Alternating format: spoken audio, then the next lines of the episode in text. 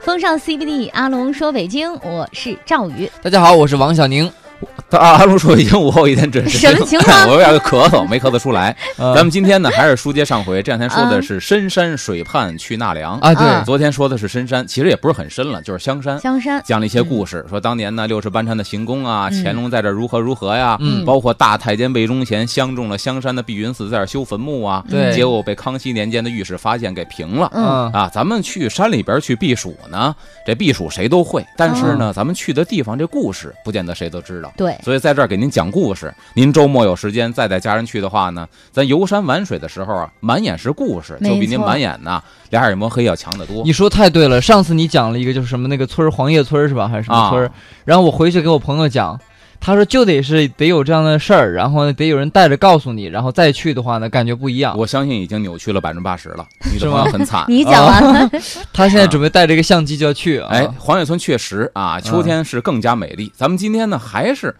奔这个水边去纳 凉。好，嗯，先说第一个地方，刚才连线的过程当中提到这儿了，就是陶然亭。陶然亭。陶然亭这我个很公园啊熟，嗯对于宣武区的孩子来说，它就是公园的代名词。是的，嗯，宣武区的孩子逛公园去，准保是陶陶然然亭。亭，嗯因为整个咱纵观宣武区，能称为大型公园的只有陶然亭。对，嗯你说这白网路那边吧，有一个宣武艺园啊嗯，但是那个面积不大。嗯你说这个牛街附近吧，也不能牛街附近万，寿在公盆儿园啊胡同那儿呢，有一个万寿万万寿西宫，嗯，嗯也是面积很小。对，嗯要说面积大的，中间有湖的，这园子里边有儿童游乐设施，能划船的，那宣武区就是陶然亭一处了。嗯所以我们小时候一说逛公园，特指陶然亭。对嗯当然，这块地方可不是说八零后的宣武的孩子的一个共同回忆，嗯，嗯追溯历史很早，辽金元明清那个时候说北京啊，建成三千，定都八百，从嗯辽金元明清算起，辽代的时候陶然亭就有了雏形了，嗯，哦，但当时确实是一个野趣之所，嗯太野了。哦，当时还不是人造的公园吗？当时可以说是什么呢？是天然的这么一种，这里有山有水，这山也不是说大山啊，嗯土包嗯有水。那么辽代呢，在这修了一个庵，叫慈悲庵。嗯，这慈悲庵现在去陶然亭公园买票进去啊，嗯还能看到这庵现在还在，对，辽代的。哎，保护的还算不 错。嗯但是呢，历朝历代也是经过这个重修重建的，嗯对吧？那么那时候就确定了这有一个庵址。嗯后来再往后呢，明清两代在这个地方就开了窑厂，嗯，所以呢，陶然亭北门出来对面黑窑厂，黑窑厂小区，嗯，啊何为黑窑厂呢？烧砖的。哦，烧砖呢？，对，当时呢是明清两代啊，烧砖用这个地方，嗯，烧琉璃呢用和平门。嗯，哦，等到了清朝中晚期之后， 觉得这个地方呢再做这种所谓的窑厂啊，嗯对于 PM 二点五的贡献太大了，嗯嗯，对于空气污染太厉害了，嗯所以呢很多窑厂就停烧或者外迁。嗯咱都知道这个门这个哪儿啊这个这个和平门的琉璃厂，嗯就搬到这个门头沟的琉璃渠去了，还是房山琉璃渠呀、嗯啊这俩区我老闹不清啊，嗯到西边琉璃渠村里边去烧去了，嗯城里边就不设这个窑厂了。哦，但是现在我们去的话呢，还能够看见有一点遗迹，是吗？进了陶然亭北门儿有一个小土啊山，上面有一个小建筑，是一个中式的小院子，嗯里边呢院当间儿立了一块大石头，嗯，黑不溜秋，嗯奇形怪状。是什么呢？旁边呢立了一牌子，叫“窑炼室嗯”，就是当年烧窑的时候，就是接接在这个窑里边的一块大石头，嗯，就因为烧窑嘛，啊这石头烧来烧去呢，有很多的这个石头，包括砖呢，它就拧在一起了，哦这么一块奇形怪状的，看那外形像陨石似的，嗯，啊其实是窑炼室，嗯哦，就是证明了这个地方曾经是窑厂的这么一段历史。嗯嗯而且这个地方呢，还曾经有意思，供过什么呢？窑神庙，哦，因为这个尧神，哎还有是这这还有尧还有尧神神呃，，都有，因为那以前古人认为呢，各行各行业各都业有都一有个是祖师爷，一个是自己的保护神。这嗯尧神说白了呢，供奉他的目的就是为了提高生产效率。嗯呢，哦，一窑烧出来不见得都好，对，他就认为哦不好呢，就是神灵没保佑。嗯咱怎么办呢？咱每次烧窑之前呢，咱先供神嗯啊，争取这一窑烧出来呢，全都是成品，没有残次哦品，那我生产效率就提高了。这也行，其实这么一个一个神仙。嗯啊，等到了清朝康熙年间的时候啊，这个工部侍郎江藻在这个慈悲庵里边修了一个场厅，这个嗯厅还不能叫亭子，什么叫场厅啊？呃场厅呢？就是一长条的亭子，咱知道攒尖的、八角的、嗯圆的、嗯四方的。嗯，场厅呢，它其实是一个一长条的哦，啊嗯，亦或者说像轩一样的东西。嗯嗯，咱老说这个轩啊，其实宣是一种特制的剑，来听雨轩。哎啊，不是来金羽轩，来哦听要不然 你看，哎呀，有我趣天吧哪！哎呀，阿龙这个，哎呀，古人认为呢，就是哎两面开窗户、长条的建筑，这种啊房子叫轩嗯，啊，它里边呢建了一个像场轩一样的这么一个厅堂，啊，这个叫陶然亭。嗯哦那么到清朝的时候，说康熙年间修建了陶然亭，嗯对吧？那么这个中国的四大名亭凑齐了，嗯你看长沙的爱晚亭。滁州的醉翁亭，杭州的湖心亭，嗯北京的陶然亭，哦，这得有哇有一号有一号嗯中国四大名亭，嗯这算凑齐了。哦，但是说到这个陶然亭呢，现在是一个游山玩水，甚至于说电动上游午戏都被嘛广场舞大妈给占据的一个地方对啊，啊。各现在式这陶然亭各呢，式各样的，我以前我一直一听陶然亭，我在想是不是 可能就是什么诗人来过这儿，比如说嗯陶渊明，白莫居易还有孟浩然不结伴，嗯他没有嗯来陶然过亭，嗯但是白居易是吗？啊，更待橘黄佳酿熟，与君一醉忆陶然。陶哦然亭的名字取自白居易的诗，哇，白居易没来哦过，但是是人诗里边的字拿出来嗯命名的陶然亭。那我理解错，我以为是陶就是陶渊明和孟浩然两个小伙伴到这里游玩，发现这个地方，然然后嗯后他们还去就叫当名时陶陶然。那然个年代亭还没来过北京哦 陶然亭建成之后，在清嗯末的时候，张之洞又在嗯陶然亭建了一个刨冰堂。这刨冰堂干现嘛在的在陶然亭的西门儿，说白了就是他的一个雅室。嗯，刨哦冰堂就是他的一个雅室，哦招待一些文人雅士啊，在这个地方哦，哎明白了，就是雅舍张之洞老师的会所，可以这么说。现在那地方呢，也是被保护起来了。嗯嗯啊，偶尔的办一些什么书画展呐、嗯也是非常雅致的。哦，你看，他在陶然亭的西门儿那个地方呢，一个花鸟鱼虫市场，嗯拐进去那门儿就是。嗯，但当年呢，张之洞啊，把这个修好之后，就出过一个对联儿，哦很有意思。嗯他说呢，今天来的都是文人雅士嗯，啊，咱们这个会所呢，建在了陶然亭里头。嗯，那是么我呢出一上联儿，谁能给我对一下联儿？他出上联儿呢，就是仨字，是吗？这个地方陶然亭。亭，陶然亭对，让大家对。陶然亭可怎么对呢？嗯因为这个对儿里边有一种对儿叫无情对儿，所以嗯无情对儿呢，就是字与字之间全对得上，嗯，但是连成句这两句没有任何关系，嗯哦叫无情对儿。大家想来想去，其实啊，谜底啊就在谜面儿上。啊，他说的陶然亭，别人都对不上来。其中呢，因为这是一个故事嘛，嗯嗯有一个有才学的人就对上来了，说这下联儿啊嗯，取的是什么呢？就是你的名儿，张之洞。哎，他这一对写出来没错儿，陶然亭张之洞两句连起来没有任何关系，嗯对吧？对，单匹字，陶，陶乃陶渊明之陶，百家姓里边有对张之洞张，张那张也是百家姓里有的。对，陶然嗯张之嗯然和之都是古文里边文言文的语气助词，没有对实际意义。嗯知乎者也，然也，啊对吧？嗯对，然后亭，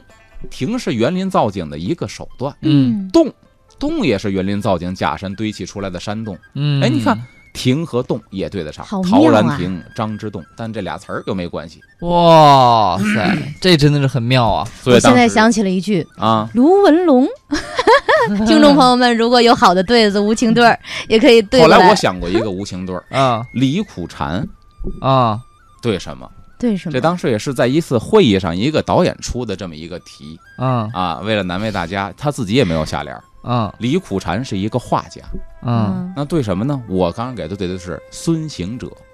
李是姓，孙也是姓，嗯，嗯，苦禅对行者哦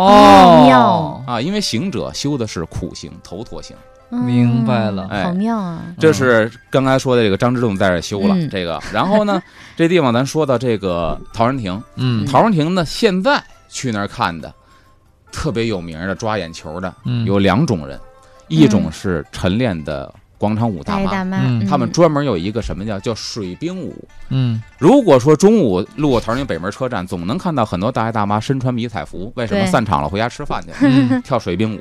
我还见现场见识过，节奏极快的，特别。好，嗯是？吧？就这对把岁数啊，嗯没点劲儿，没点耐力，体力还我真不盯不下来。行嗯年轻人哇塞跳一场都得呼哧带喘真的，嗯嗯啊。再一种呢，就是这个精细，尤其像我刚才说的那个瑶台儿，嗯啊瑶台儿那个亭子上，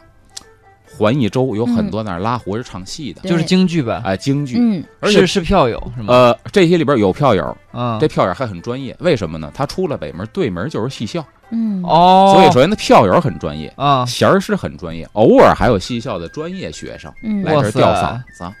其实要说这帮戏曲演员吊嗓子呢，古已有之，因为是吗以前啊，嗯很多这个戏曲演员住在哪儿呢？住在哪儿不远，就是现在晋阳饭庄后边儿。嗯晋阳就那附近哎，晋阳饭庄往北那胡同里边儿，嗯哦，在那儿做科，韩家台儿嗯那条胡同叫韩家潭，嗯北，京叫韩家台儿里边有很多的科班儿。哦，那么这帮孩子吊嗓子有很多，在古时候清朝啊就奔陶然亭吊嗓子。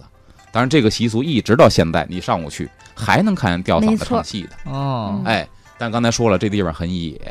为啥以？前很野，哦因为对后来以前开成公园了嘛。八几嗯年，这个这个这个建的这个，我想八几年建的陶然这个亭公花儿园明庭园，嗯，就等于是修一天一天比一天好了。嗯但是呢，在清末的时候，这个地方可以说是荒无人烟，除了说重阳节、啊，或者上巳节、嗯踏春的，嗯，其余的时间荒无人烟，且周围全是乱坟岗子，哎呦哦所以这地方发生过很多，在现在看来，就说老北离京奇的的味儿传说鬼故事，下节回来给大家我分们享。最爱听了。不过分享之前啊啊，有一个听众朋友特别热心，说：“阿龙，我也想对一个，啊说你刚才说那李苦啊，禅，我李觉苦得禅，对。他说你对那个特别妙，但是自己也有一个贡献叫孙敬修。静修也可以， 苦禅、苦静修这是两种修嗯对法。其实苦跟啊禅你是一个是意思苦行，啊，静修呢其实也是禅修的一种。对，哇禅修打坐塞为了收敛身心哦嗯，啊，不错也可以。我们听众里藏龙卧虎。这样稍事啊休息，马上回来继续听阿龙讲。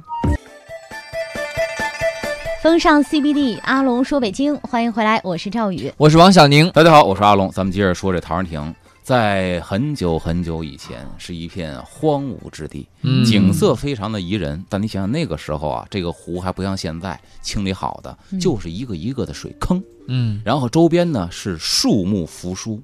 这坑里边呢又长满了菖蒲，嗯，哎，这个地方你想想，早晨起来，包括这夜幕降临之前，是雾气昭昭，人烟罕至。所哎以呦，这么一个地方本身就让人觉得非常的瘆得慌。对，嗯，并且陶然亭本身以前在清末的时候就是乱坟岗子，这还真不知道。哎，就所谓的义地，嗯这乱坟岗子在这儿埋了好多的死人。嗯到九几年挖地的时候，曾经挖出过一排一排的棺材，在嗯陶然亭北门这一条街上都是棺材，证实了曾经这个地方就是乱坟岗子。嗯因为小那时候我上初中是亲眼见证。嗯那么这个地方呢，曾经比如说闹过水怪，啊，哎，因为什么呢？这个水怪晚上叫起来啊，声音山响，但是呢，总是不见其踪，嗯大家不知怎么回事儿，隐藏在芦苇丛中。这时候这个事儿呢，就惊动朝廷了。这是清末时候的事。嗯清末时候惊动朝廷呢，报告慈禧太后。慈禧太后说：“好，在我大清的范围之内，竟然闹了水怪了，嗯，哎，那可不得了。嗯难道说以后老太后我看水不用不用去尼斯湖了，在嗯北京能看见了 嗯啊？不用去这个天池了？嗯嗯不应该。”嗯给我彻查，就命令这个这个底下的这帮人彻查。那个时候呢，清末呀、已经有什么了？已经有这个枪了，哦嗯火器已经有了。那么好，荷枪实弹的就去水边儿等待水怪，嗯在这个芦苇丛中，大晚上这水怪又在这惨叫啊哦，叫几声之后，砰砰，放几枪，打死之后，哎，驾着船到湖中去捞那水怪的尸尸体体，捞出来一看，一只硕大的鸬鹚。嗯鸬鹚是一种水鸟，叫起来声音就是那嘎嘎嘎嘎、嗯，啊啊。当时人不明就里，啊北方的鸬鹚可能也少点儿，啊，就把这声音呢就说成是水怪的叫声了。嗯嗯，但是是呢，也当时证明一个问题，就是什么？这个地方啊，可以说现在呢算是湿地公园这一类，就很野生，鸟类非常的品种非常的对多，包括哦一些迁徙的候鸟在这儿都可能是一个中转站嗯哦啊，等于是虚惊一场。嗯这是虚惊一场，但是刚才说的那些个乱坟岗子，这不是虚惊一场这，是啊真实哎存在，包括到什么时候是最这个最多的怎吗？呃，应该说是让人最触目惊心的时候。嗯一个是什么时候呢？就是日军侵华的时候，嗯很多不堪日军蹂躏的这些个老百姓，包括那个时候日军的暴行被日军糟蹋过的妇女，嗯，无脸见人呐、嗯封建社会无脸见人。但包括今天呢，也是一个心灵上极大的创伤。嗯怎么办呢？你申诉无门呐，嗯因为你这是北平被占领了，嗯那怎么办？只能万般无奈之下，去陶然亭深山里边、树林子里边拿根绳子上吊自尽。嗯，所以很多老先生的天哪古这个记载，北京的史料里边说，那个时候早晨起来去天去这个陶然亭遛枣儿或者吊嗓子，在山里边看见树杈子上挂个死人，那都是常有哇的事情。天哪，就在那个特殊的年代，嗯，所以这个地方曾经是非常瘆人的，还真是。，嗯后来呢，哎，新中国成立了，这地方呢建成了一个人民的公园儿，嗯哎，环境也优美了，哎，大家也愿意去那儿休闲了，嗯，并且刚才说，在一九八五年的时候，又建立什么呢？建立一个华夏明庭园，嗯就是啊陶然亭的园中之园，嗯大家在这儿特保别养，哎好，我跟你说，我爸天天在那儿打太极，曲径通 幽，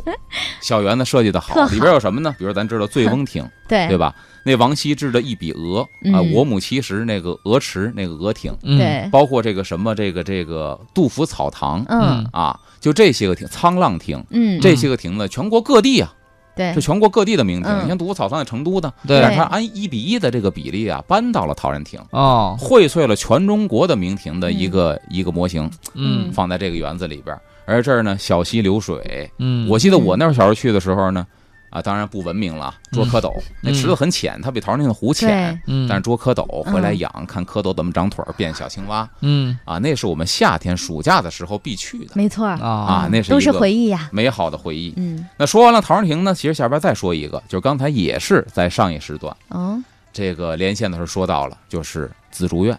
紫竹竹院小时候必去，哎，紫竹院公园呢，嗯那可以说是海淀区孩子们对小时候经常去的公园，嗯嗯，并且紫竹院确实凉快。没错，现在这个天儿去啊，进去嗯之后，紫竹院的气温比园外都要凉快。它因为它是竹林嘛，我有一次去，好像是说一个朋友邀请啊，去里面转了一圈儿，嗯然后，呃，在那儿活动的时候，有一个朋友就无意中提出了一个说法，嗯，说在北京有讲说情侣最好不要去紫竹院，啊有这么一个传言嗯嗯啊，当然紫竹院公园管理处人特别不爱听这话，这是一个传人言。丧失了好包多括莫的，文蔚特别不爱听唱《广岛之恋》就分手嗯啊，这是莫文蔚的一个痛。其实这都是传言哦啊，因为这是把小概率事件把它扩大化了。明白了哎，你其实去哪儿公园都可能分手，嗯该分都嗯去分，北海的也有分手的，啊你知道吧？这紫竹院呢，你想，首先这个意境，嗯，紫竹谁住的地方？南海紫竹林紫，观音大士啊，哦嗯咱，对们记对忆对都是对住对在南海紫竹林。但其实紫竹院当时确实也是一个寺院。嗯咱先说紫竹院啊，现在我们去能感受什么呢？第一，要去真的找一找紫竹，嗯紫竹可不是呃那我问一下，在这儿我要问这啊是，真的一个我刚品刚碰到种的。你看那电视剧里面说嗯，呃，观音大士住在紫竹院，他那紫竹林紫啊，竹紫竹，紫竹院那他海淀区 户口，哎呀，我天哪！ 观音大师住紫竹院，紫竹林，紫竹林，sorry 啊。啊然后呢，它那玉净瓶里面有一个就是竹子嘛杨柳，枝，杨柳那是杨柳枝枝，啊，对，杨枝净瓶嘛，对，在我就在想，它为什么不放个紫竹进去呢？放个紫竹啊，嗯那竹子杆儿太长了。哦，并且杨柳枝呢，由一第一是普度众生，第二在民间的传说里边，柳树又可以防鬼、嗯可以避哦，鬼啊。那紫竹院的是真的是就是有紫色的有竹子紫吗？色的竹子，不是它常见，这个紫竹院里边一个特殊的品种，嗯，咱去那玩儿可以呢，嗯，寻留找意一的下去，找一下我。怎么没看见呢？哎，我还特别有幸，当年紫竹院做过一批纪念品嗯啊，当时我去采访时送过我一柄扇子，啊，哦一柄折扇，这扇子就是紫竹的。哇，是吗？哎，行了，也不用放光，那我不打算给 你。啊，哎紫竹院，而且还有一个什么看点呢？紫嗯竹院就是它也有喷雾效果。嗯，昨天咱说了，说香山美谷是喷雾的，对，紫竹院也会定时喷雾。嗯你没想有啊赶上过，哎喷完雾气之后，走在竹林当中，跟《西游记》那紫竹林是一模一 样，哎，我问它这个就是公园是特地这样特地这样喷雾，喷雾，就为了感觉好为了一个是造景儿。嗯，一个是降温，啊。嗯，你想有紫竹，有这个竹林本身很温度很低对了，再一喷嗯雾，夏天去很清很爽，凉爽，而且它这湖面很大，嗯十四公顷的园林面积，嗯十一公顷的湖面，哇，水的面积大特大的一个湖面，嗯嗯这湖面还不突兀，嗯为什么呢？现在去满湖，咱不能说满湖夸张了，多一半的湖面被荷花覆盖。对，很美。哎呀，你想想，我而且小你时还候可去紫以竹院特别开心，就我觉得这个景儿太美了，而且嗯里边儿特别凉快。对，所以说我是宣武的孩子，但是经常去紫竹院，爸爸妈妈嗯带着。这紫竹院，我们进去之后，在嗯北边会有一个残破的一个遗址，嗯是一个庙门，这是嗯明代的紫竹禅院。这嗯庙门旁边镶了一块石匾，紫竹禅院，啊而且呢还是嗯国家保护单位嗯啊。它当年呢是明朝的万寿寺的下院，嗯，万寿寺这地儿不远儿。这万寿寺在哪儿呢？咱都知道，万寿寺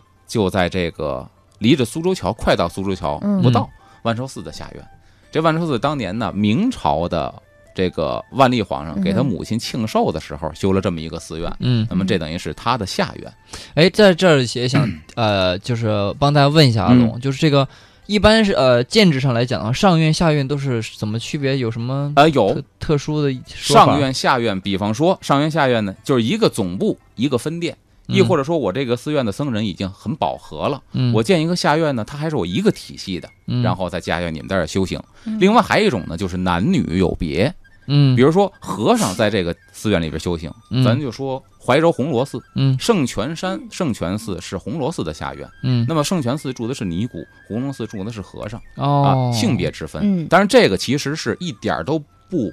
违违反戒律，嗯而且是符合戒律的。嗯当时释迦佛活着时候就说说嗯你们男女修行的这个尼姑和和尚啊，你们不要离得太远，互相有一个嗯照应，这是符合戒律的哦啊。所以他种种都会弄这个下院。嗯，所以说有些地方是不是就我看我看呃，比如说一个山呃山坡，有是一个山，嗯山顶上是上院，山脚下是下院，嗯，也可以这么说。也可以这圣么泉山说确实在那个这个哪儿，呃，红螺寺的下院，在它下边儿。哦啊嗯那么这个明代呢，修了紫竹院之后呢，修了这么一个。等到清代的时候，这里边有大修行宫，嗯嗯皇上帝后啊也愿意在这儿休息休息。嗯但是呢，他不是在这儿常住，嗯为什？么呢？他是从这个北京啊城里边坐船去颐和园，到这儿正好是一个休憩的地嗯儿。啊，歇脚的地儿，哎，嗯长河湾码头在哪儿呢嗯？在现在的苏联展览馆，嗯也就是现在这个老莫餐厅后边，啊挨着动物园那条河，长河湾码头。嗯当年皇上也是。太后也是从这儿下水坐船，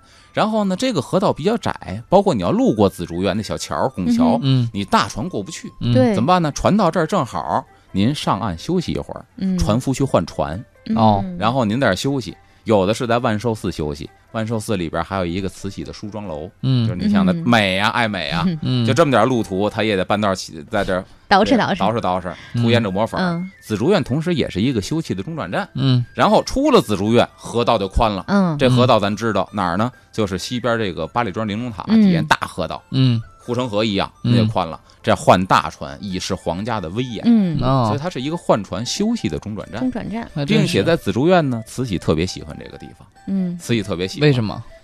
这有两个原因。第一个，慈禧特别喜欢佛教，嗯，亦或者说她是靠佛教来笼络人心，去嗯这个加固自己的统治。嗯咱都知道，慈禧老佛爷，老佛爷的这个名称呢，其实不光是慈禧有，嗯有人误会说就慈禧叫老佛爷，不是，康熙也叫老佛爷，哦乾隆也叫老佛爷，这是满族人的一个传统，嗯他的习惯。啊但是呢， 好像慈禧老佛爷这仨字儿叫的响亮。对，对第二一个，她是女的，嗯你不是一个真正的当权者，你垂帘听政。嗯老佛爷应该是光绪，嗯亦或者是后边的这这些个皇帝，或者说你爷们儿咸丰，嗯你怎么叫老佛爷呢？嗯就有这么一个故事，说他在上院不是万寿寺吗嗯？有一年从河道奔颐和园去避暑去，嗯路过了万寿寺，上岸得休息。嗯哼，马屁精李莲英哼就想到一非常好的招儿，我怎么给老佛爷拍马屁呀、人家什么都有，金银财宝什么都不缺，对啊老佛爷一心向佛。好，就在这个万寿寺的大雄宝殿这佛像后身儿背板那儿，嗯背靠背，咔啪，背靠背修了一 个观音菩萨像。嗯提前告诉老佛爷，嗯说老佛爷您不知道，最近出了一件灵异事件。说什么事件呢？万寿寺有双佛显光啊，双佛显光。嗯，那我要看看，等我去颐和园，我在那儿休息的时候我看看。嗯结果上岸之后进了万寿寺，一进大雄宝殿还是三师佛，嗯哪儿来的双佛显光啊？有嗯点不高兴了。李岩说：“您甭着急，您随我来。”就把这个慈禧呢给带到这个大雄宝殿后边了。嗯一看后边啊，寺院僧人已经排列好了，恭迎老太后呢。嗯嗯老太后一来，赶紧的，阿弥陀佛，老太后吉祥，老太后万岁。一看这后边呢，新塑了一个观音像，嗯据说这观音像的面容呢，按照慈禧的面容修的。哟这不是双佛显光吗？嗯说打这之后嗯落了一个称号“慈禧老佛爷”，嗯，而且寓意呢，您看您在这佛像背身儿，为什么呀？垂帘听政，您是真正的操纵者，大清朝嗯还是您的。马屁拍响了，啊嗯慈禧高兴了，说嗯打这落了一个老佛爷的称号。这说的是上院万寿寺。嗯嗯哎，咱下段时这个时段回来呢，说说这个紫竹院跟慈禧有哪些个嗯不解之好缘。嘞，好风尚 CBD，阿龙说北京，我是赵宇，我是王小宁各位好，我是阿龙，咱嗯们接着说这个紫竹院，说跟慈禧有着千丝万缕的联系。慈禧这个人呢，好玩儿，但是呢，嗯对嗯新鲜事物呢，它是既接受又排斥。哦起先是接受，后边是排斥。但是它有一些东西呢，是从始到终排斥，比如现代的交通工具，啊，这啊个火车德国给的汽车哦呃不行，汽车你司汽机车为什么不行？你司机坐着开车，你嗯必须跪着。哎，这个是德龄里边有记载 的，你给我跪下。跪着怎么踩刹车呀所？以说差点出交通事故，啊，给司机吓着了，说这玩意儿不保险，你看差点撞上。是嗯您为那啊什个么撞方人式家有问跪题着呀，嗯说，行了，这东西我就搁搁那儿不要了。这辆汽车现在还在北京呢，嗯，这以后可以讲，在哦一好个博物馆里保存着，好的，好的，好的，还在那儿呢。嗯然后呢，火车也是，嗯这火车呢刚开始排斥，嗯为呃什么呢？这声个儿太大，搞洋务运动说，先得咱得铺铁路啊，嗯嗯给您进项辆小火车，您先试着坐坐。您要觉得好呢，咱再开始修铁路了，嗯嗯就为了把它给抹子顺了。嗯结果这火车呢一拉鼻儿，这么大声响，这不震了龙脉了吗？嗯火车倒挺好，车头太这什么了，声儿太大了，车头去了。让太监拿绳子、拿绸子拉着我坐这火车，前面人力火车，但也赶上火车小，人能拉得动。啊，当时从哪儿呢？就拉从这火个车中南海一直通到北海，这太一小可轱怕辘，了。他人拉着走哎，。这不是有一歇后语吗？说这真没劲，说火车有劲，你拉得对，动拉吗动？这还真是哎骑小拉火火车，车，呃让太监给拉着。然后后来呢，他这个交交通工具他接受了，嗯包括自己后来呢，这个北上也坐过火车，嗯包括这个西逃回来也坐火车。嗯，然后还有一些呢，比如说这个这个香槟酒，那会儿跟外国使闪节夫配人，对吧？哦，哎还喝香槟酒那呢你，吃西餐喝香槟呢？你接见外国的这个使臣的夫人，入乡这随么洋俗气嘛，呃，不是嗯人家来中国呀，嗯你得给人安排西餐呢，他也喝嗯。这个没喝过香槟，啊不知道香槟带气儿的，啊啪一一下，打而且盖还特别吓得着要那要那劲儿，砰就起来了。嗯中国白酒哪带气儿啊？嗯，没有，黄酒也不带气儿啊。哎呦嗯妈呀，这酒怎么还带气儿呢？嗯那丝儿都顶出去了。嗯这你不明白，你问问，不问嗯啊，嗯自己直接给命名了。这酒不错，叫爆三儿酒吧，爆爆了三儿酒了啊！他给胡胡出主意。啊同时呢，摄影术也是，嗯哦刚开始画像没问题，啊摄影不行，嗯摄咔影嚓把这人的魂儿给摄进去。哦，哎，说这个不行，这个是摄人魂魄的东西，不接受。啊慢慢是连哄带骗呢，别人也照啊，什么这个这嗯王爷们也照，一看嗯哦，都照了，还都活着，都没事儿，啊哎，也没也丢没了魂儿，疯，挺好。那嗯咱也照吧。但你会发现，慈禧照相有一个很大的特点，什么呢？大家去翻她以前所有，她留了很多照片，对嗯吧不？笑，我看过，他都没我看过他的照她片不，笑是因为她的威严嗯嗯啊，还有一大特点，在构图上的特点。构图上的特他点在，正中间啊，正中间这是一个，嗯所有奴才必须列立两边对，嗯啊，，突出它。还有一个构图的特点，构图的特点是不是那个拍慈禧的照片？我感觉哈，啊那个镜头好像微微的往上扬一点儿，扬一点，有有的是扬，有的是平他视好像哦他好像是上下就是头顶和脚底的距离，它是有规定的吧。告诉大家吧，你可以去看一下，是什啊他么？所有的照片是全身照。不古是代帝王半身忌讳半身，缺腿呀、缺下半身啊，忌讳。哦，在没有摄影术之前，帝王的画像，站着、坐着都是全身，嗯嗯不讲究说什么一寸照片照半身。嗯到现在不讲究这，必须是全身，所以他的照片都是从头到脚全虚全影儿。哎嗯，就全鱼全影儿的，就这样，最后也没落个全尸，哎，嗯是吧？到最后是对孙宁盗墓，把他尸体嗯给毁了，对把下巴颏子也给裂开了，嗯刚上嘴里有夜明珠，嗯，然后他呢，接受了摄影术这么一个新鲜事物之后，嗯就开始迷恋上了。这还嗯比画像可真着，挺好。那到紫竹院玩的时候，刚才说了，紫竹院十一公顷的水面，啊嗯嗯大呀，那么多的荷花、荷花，紫竹林，这太像观音大士待的地方了。对呀，我又是观音转世老佛爷，垂帘听政。告诉李林，弄艘嗯船，这船上给我摆什么呀？摆背光，知道吧？啊佛菩萨都有背光，啊，我坐在那儿，然后那个找一身这个什么武将的衣服，拿根金刚杵，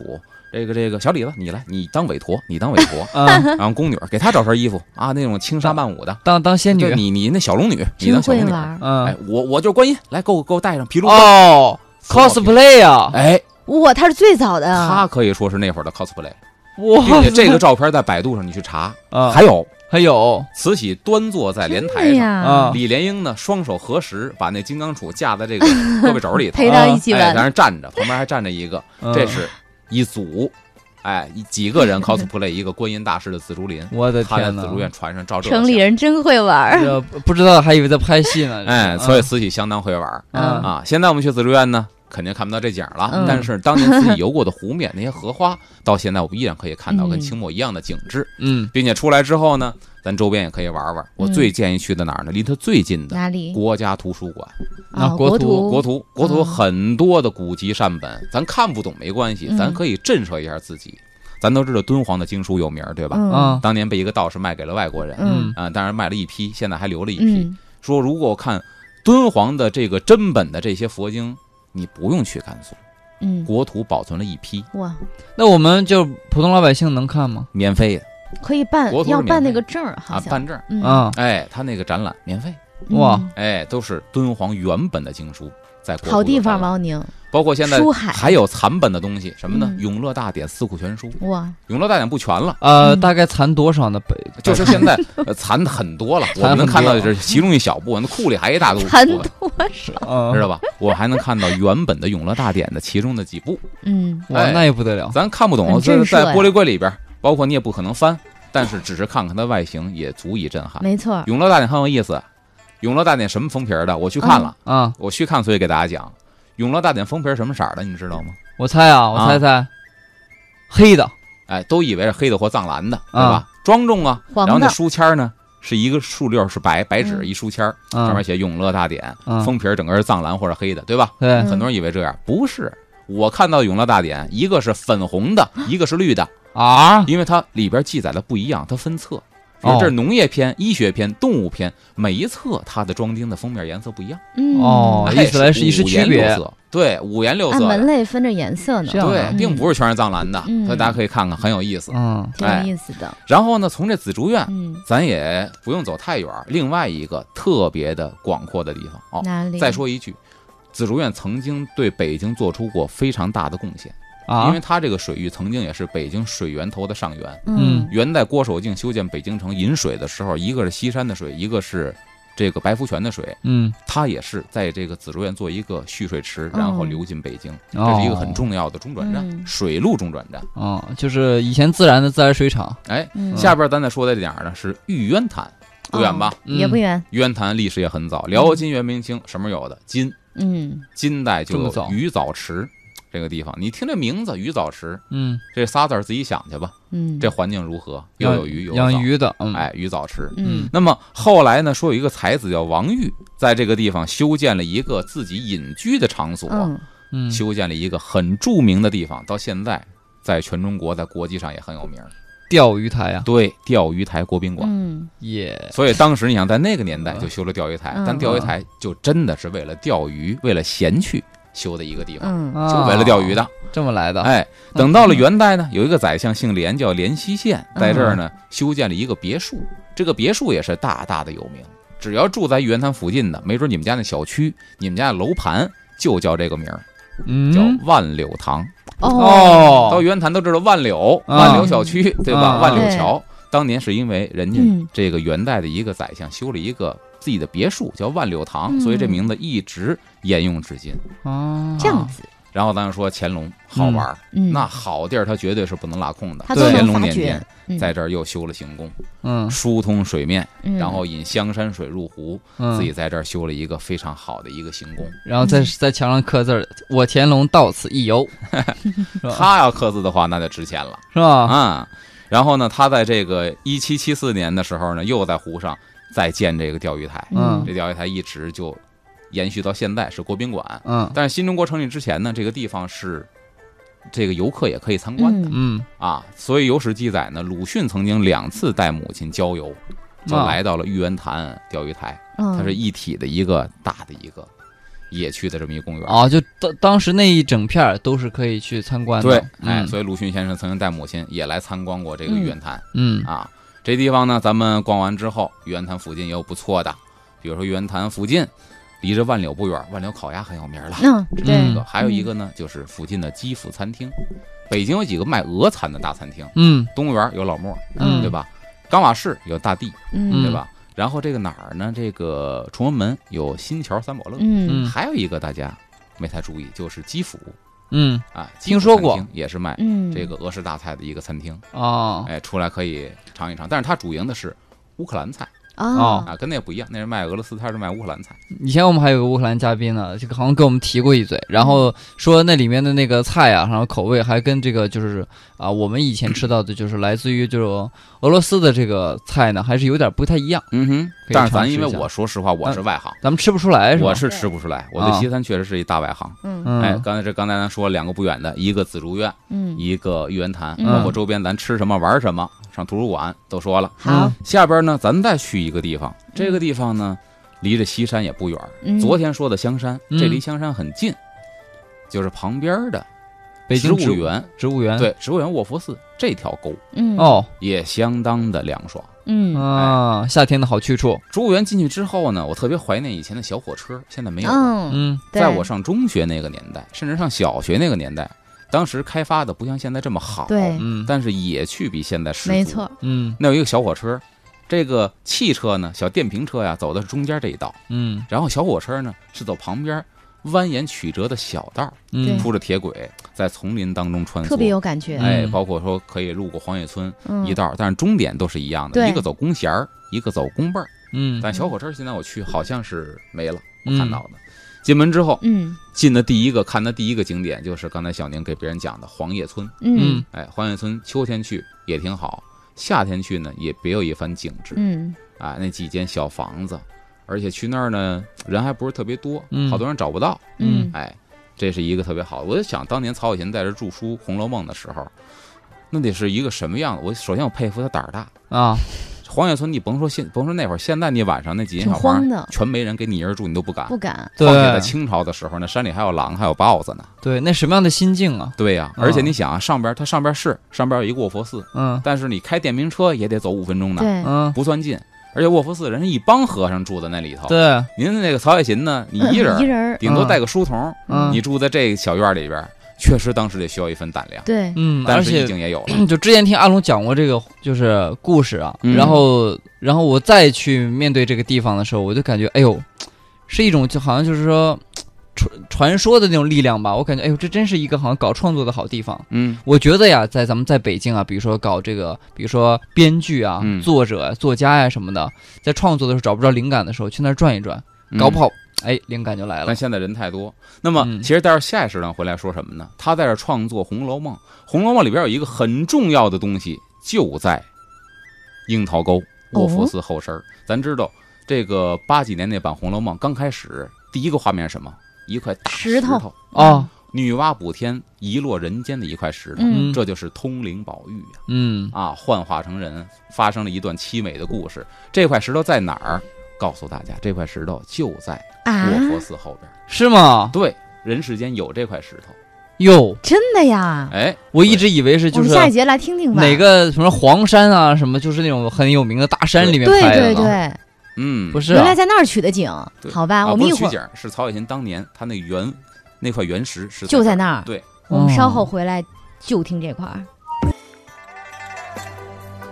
风尚 CBD，阿龙说北京，我是赵宇。大家好，我是王小宁。各位好，我是阿龙。咱们进了卧佛寺的门呢，咱们嗯植物园一直往上走，旁边说这个各个这个呃景区咱就不说了，嗯它分好多，这儿是什么芍药，那是牡丹呢，这是菊花嗯啊，那是大棚啊，这是一溜，全都是这个各种植物展。嗯嗯，咱们就往山上走，第一个景观啊，就是这个卧佛寺。进到卧佛寺里边呢，起码有五大景观，咱们要留意看。第一景观，进门之后就有一个放生池。嗯放生池在北京的寺院里呢不太多见，基本上呢都建在山里边，嗯，比如说这个龙泉寺，嗯在这个凤凰岭北京路上；比如这个八大处的灵光寺，就是山间寺院多建有这个放生池。嗯城里边的可能因为它的地理条件所限，它没有地儿去建这个。对，嗯，但卧佛寺呢？你想，应该山里寺院呢有嗯放生池，并不稀奇呀、嗯，但这放生池呢很雅趣，半月形放生池。哎，以前的池子都是方的，它是对半月沿儿形的。嗯那么这样呢，就给这个寺院呢肃穆的这个环境之下，平添了一点儿雅趣嗯在里头。它里边放了好多的金鱼，嗯但现在属于是旅游项目了。嗯你买金鱼放，买鱼粮喂嗯啊。来这儿呢，你可以进到肃穆的寺院之前，先放松一下心情，嗯喂一喂鱼。嗯，然后进去之后呢，第二大景观叫天王殿。嗯，天王殿是进寺之后的第一殿呢。天王殿前边有这个腊梅，嗯哎，有一丛腊梅。这腊梅呢，它是栽植于唐朝贞观年间的。嗯哦，唐朝的腊梅历史很悠久，一千那还能活到现在吗？中间枯死了。哦中间枯死之后呢，不知哪年哪月，突然老树发了新芽儿了嘿，啊，腊梅又开花了。嗯，所以呢，这个北京的一些老百姓给它起了一名儿叫嗯“梅开二度”， 哦，取一个好的寓意。哦哎，唐朝的腊梅又嗯梅活开了二度这句这么来话的现在应用最广泛的是在足球比赛当中。对对对，嗯当一个球员在同一场比赛当中进了两个球的时候，我们就叫他叫梅开二度。也偶尔用于婚姻当对啊中，哦黄昏恋，这丧偶之后又娶老伴儿，也叫叫梅开开二度。度。哦啊，，对，这是唐朝的腊梅。嗯现在去呢，可能时间不对，但如果说这个入冬快开春之后，嗯就冬末春初的时候嗯去那儿，你可以闻闻寺院里腊梅之香气。啊，哎，这第二大景观。嗯，第三大景观呢，就是银杏树。这银杏树呢，是在这个卧佛寺三世佛殿两边儿。嗯这个银杏树八百多年历史，嗯但是寺院里种银杏树呢，也不足为奇。嗯为什么呢？因为本身在中国，我们就把银杏树当菩提树的一个变种，嗯我们这哦不适合栽菩提树，嗯，所以栽这个银杏树，因为它树龄也很长，嗯咱们中国寺院就把这个认为是中国的菩提树嗯啊啊，银杏。然后第四大景观呢，就是进了这个三世佛殿，中间供着三世佛，嗯这个咱们可以一带而过，旁边坐着十八罗汉。嗯一定要看一看。进去之后，左右两边，一边九个。这十八罗汉其实啊，从原始佛教传过来之后是十六罗汉，嗯嗯咱们这儿多了降龙伏虎。告诉你，修行呢得有降龙伏虎之志，嗯嗯所以多了降龙伏虎。当然这儿还不一样，嗯你进了殿之后，你的右手边、嗯嗯右后方最后那么那个罗汉跟别人不一样，那十七个是身披袈裟，嗯这个身披铠甲啊啊。这位是谁呢？不是别人，就是咱们特别好玩的乾隆皇上。哦啊乾隆皇上不光好玩，还一心向佛，曾经说自己是文殊大士、文殊菩萨 转世。嗯哎，他把他自己塑在这儿，嗯就说了我是当皇上的，虽然我一心向佛、一心是佛，我不能学我们家祖上顺治，当然嗯顺治也没有出家呀，嗯但我有这心思怎么办呢？我塑我一个塑像嗯，然后呢放在十八罗汉里边，我算其中一个，永远陪伴佛祖，以示我的诚心。嗯所以北京寺院里有乾隆像的不多，嗯卧佛寺里边这算是一绝。哦为去乾隆看看，嗯哎，然后第五个景观呢，就是元朝铸的这个铜卧佛。嗯嗯这铜卧佛呢，给大家介绍，重是五十四吨，长是五米三，嗯哇一尊这么大的沉铜卧佛。因为卧佛寺呢，它的名字俗称卧佛寺，就是从这儿来的。嗯哦哎，而且呢，这尊卧佛在北京可以说呢是重量比较重嗯的。但是北京现在现存的卧佛呢，法源寺最后一大殿里边嗯有木卧佛但不开门啊，啊，不开嗯门。然后这个八大处灵光寺呢有一个玉卧佛，对，嗯这据我所知，我看到的现在北京就这三尊两，三尊，嗯所以这一共是五大景观。嗯而且呢，特别有意思，就是中国老百姓很可爱，嗯，他们为了一心是佛，你会看到卧佛寺啊，这大卧佛旁边好多柜子，两溜的柜子上摆着一双一双一双的大鞋。那嗯是干嘛呢？历朝历代的老百姓为了敬佛，因为佛躺那儿光着脚啊嗯，就给佛做鞋，嗯做完鞋之后呢，就供在这个柜子里怕他边冷。对，嗯但殊不知呢。佛陀这辈子人家就是光着脚的，